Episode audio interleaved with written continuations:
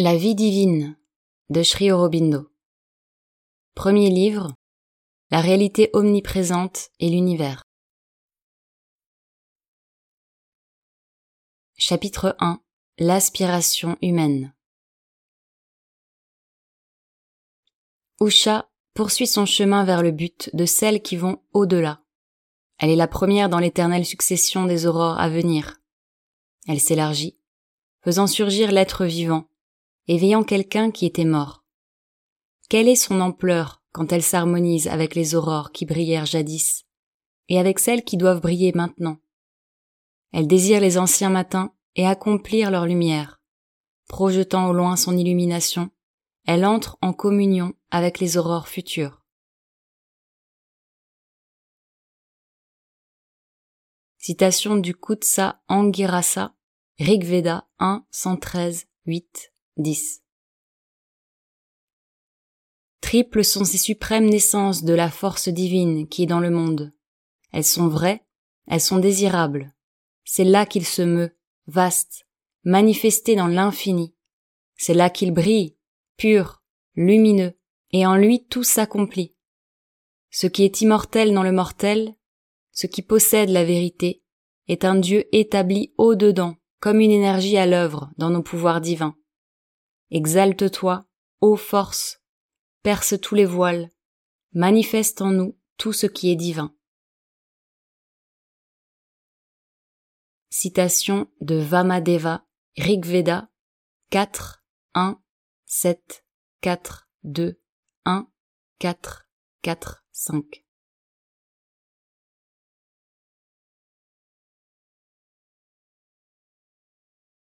La première préoccupation de l'homme à l'éveil de sa pensée est, semble-t-il, son inévitable et ultime préoccupation, car elle survit aux plus longues périodes de scepticisme et revient après tous les bannissements, est aussi la plus haute que sa pensée puisse envisager. Elle se manifeste par le pressentiment du divin, l'élan vers la perfection, la quête de la vérité pure et de la félicité sans mélange, le sens d'une secrète immortalité. Les anciennes aurores de la connaissance humaine nous ont laissé le témoignage de cette constante aspiration. Aujourd'hui nous voyons une humanité rassasiée, mais non point satisfaite par l'analyse victorieuse des aspects extérieurs de la nature, se préparant à retourner à ses aspirations premières. La plus ancienne formule de la sagesse promet d'être aussi la dernière. Dieu, lumière, liberté, immortalité.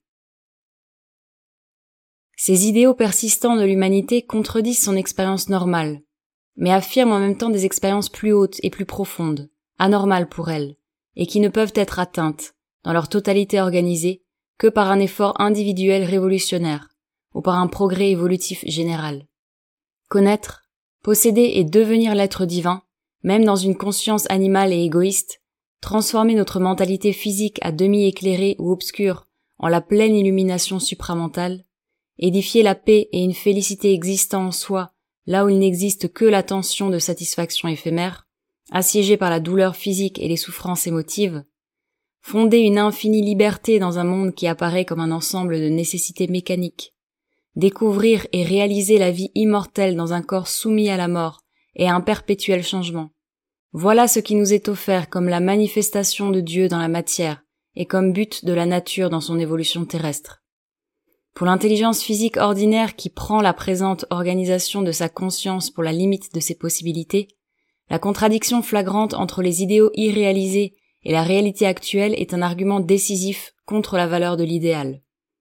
Mais un examen plus attentif des processus de ce monde nous révèle que cette opposition catégorique fait plutôt partie de la méthode la plus profonde de la nature et qu'elle est le sceau de sa plus complète adhésion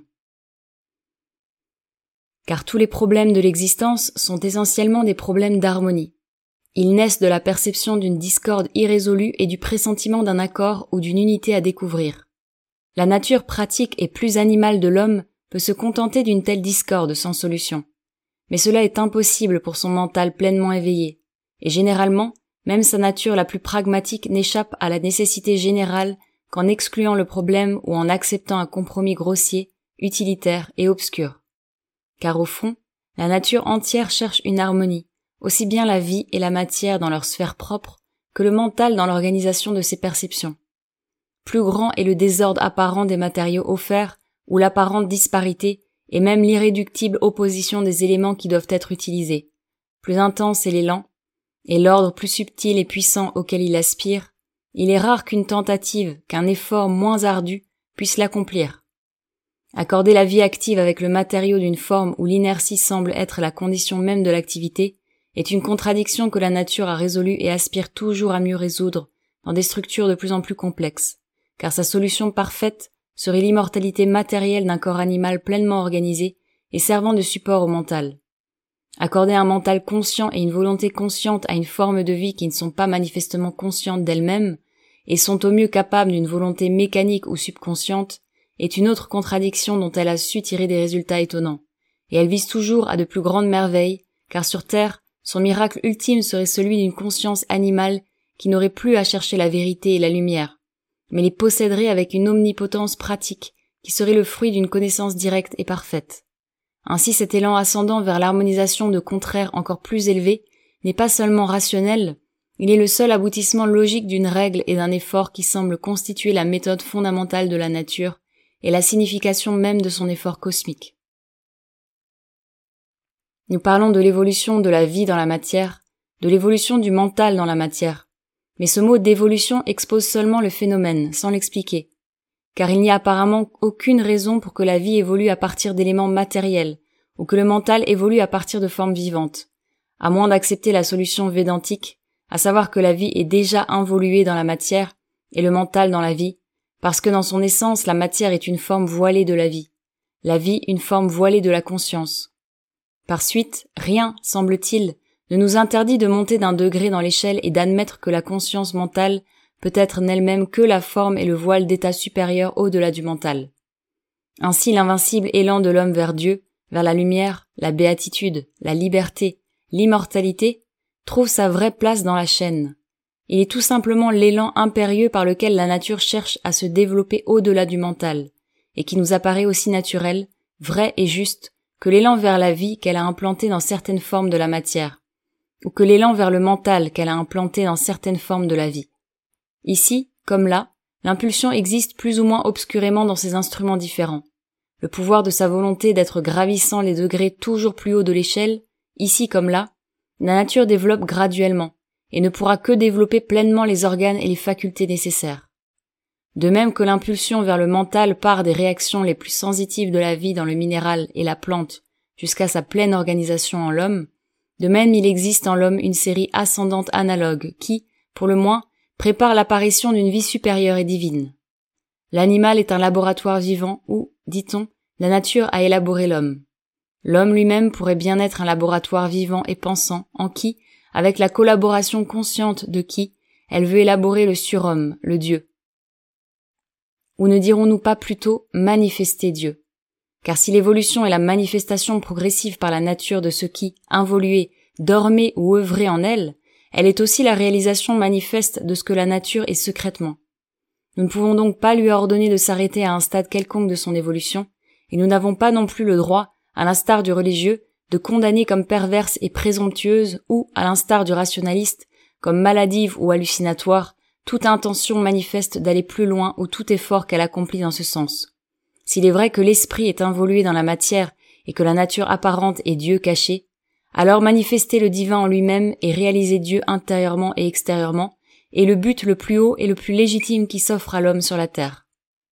Ainsi se justifie au regard de la raison réfléchie, comme à celui de l'intuition ou de l'instinct persistant de l'humanité, l'éternel paradoxe et l'éternelle vérité d'une vie divine dans un corps animal, d'une aspiration ou d'une réalité immortelle dans une demeure mortelle, d'une conscience unique et universelle se représentant à travers des mentalités limitées et des égaux séparés, d'un être transcendant indéfinissable, hors du temps et de l'espace, qui seul rend le temps, l'espace et l'univers possible, et, en tout cela, d'une vérité supérieure réalisable par le terme inférieur. Des tentatives ont parfois été faites pour mettre un point final à des interrogations que la pensée logique a si souvent déclarées insolubles, et pour persuader les hommes de limiter leurs activités mentales à la solution des problèmes pratiques et immédiats de leur existence matérielle dans l'univers, mais de tels échappatoires n'ont jamais un effet permanent. L'humanité en revient toujours avec un plus violent désir de recherche, une soif plus ardente de solutions immédiates. C'est le mysticisme qui profite de cette soif, et de nouvelles religions surgissent pour remplacer les anciennes, détruites ou dépouillées de leur sens par un scepticisme qui laissait l'homme sur sa faim. Car tout en professant d'examiner les choses, il ne les examinait jamais suffisamment. S'efforçant de nier ou d'étouffer une vérité sous prétexte qu'elle est encore obscure dans ses manifestations extérieures, et trop souvent représentée par la superstition et l'obscurantisme, ou par une foi encore frustre, est aussi une forme d'obscurantisme. Il nous apparaît finalement que la volonté d'échapper à une nécessité cosmique, parce qu'elle est ardue, difficile à justifier par des résultats immédiats et tangibles, lente à régler ses opérations, suppose non point une acceptation de la vérité de la nature, mais une révolte contre la volonté secrète et plus puissante de la Grande Mère. Il est préférable et plus rationnel d'accepter ce qu'elle ne nous permet pas, en tant que race, de rejeter et de l'élever hors du domaine de l'instinct aveugle, de l'obscure intuition et des aspirations erratiques, jusqu'à la lumière de la raison et à une volonté éclairée et consciemment dirigée. Et s'il existe une plus haute lumière d'intuition illuminée ou de vérité révélatrice qui se trouve encore obscurcie en l'homme ou inopérante, ou n'agit que de façon intermittente et fugitive, comme à travers un voile, ou ne se déploie que rarement dans toute sa splendeur comme les aurores boréales de nos cieux terrestres, il nous faut malgré tout en faire sans crainte l'objet de notre aspiration. Car il est probable que c'est là le prochain état supérieur de conscience le mental n'est qu'une forme et un voile, et c'est à travers les splendeurs de cette lumière que s'ouvrira peut-être le chemin de notre élargissement progressif vers l'état le plus haut, quel qu'il soit, où l'humanité trouvera son ultime refuge.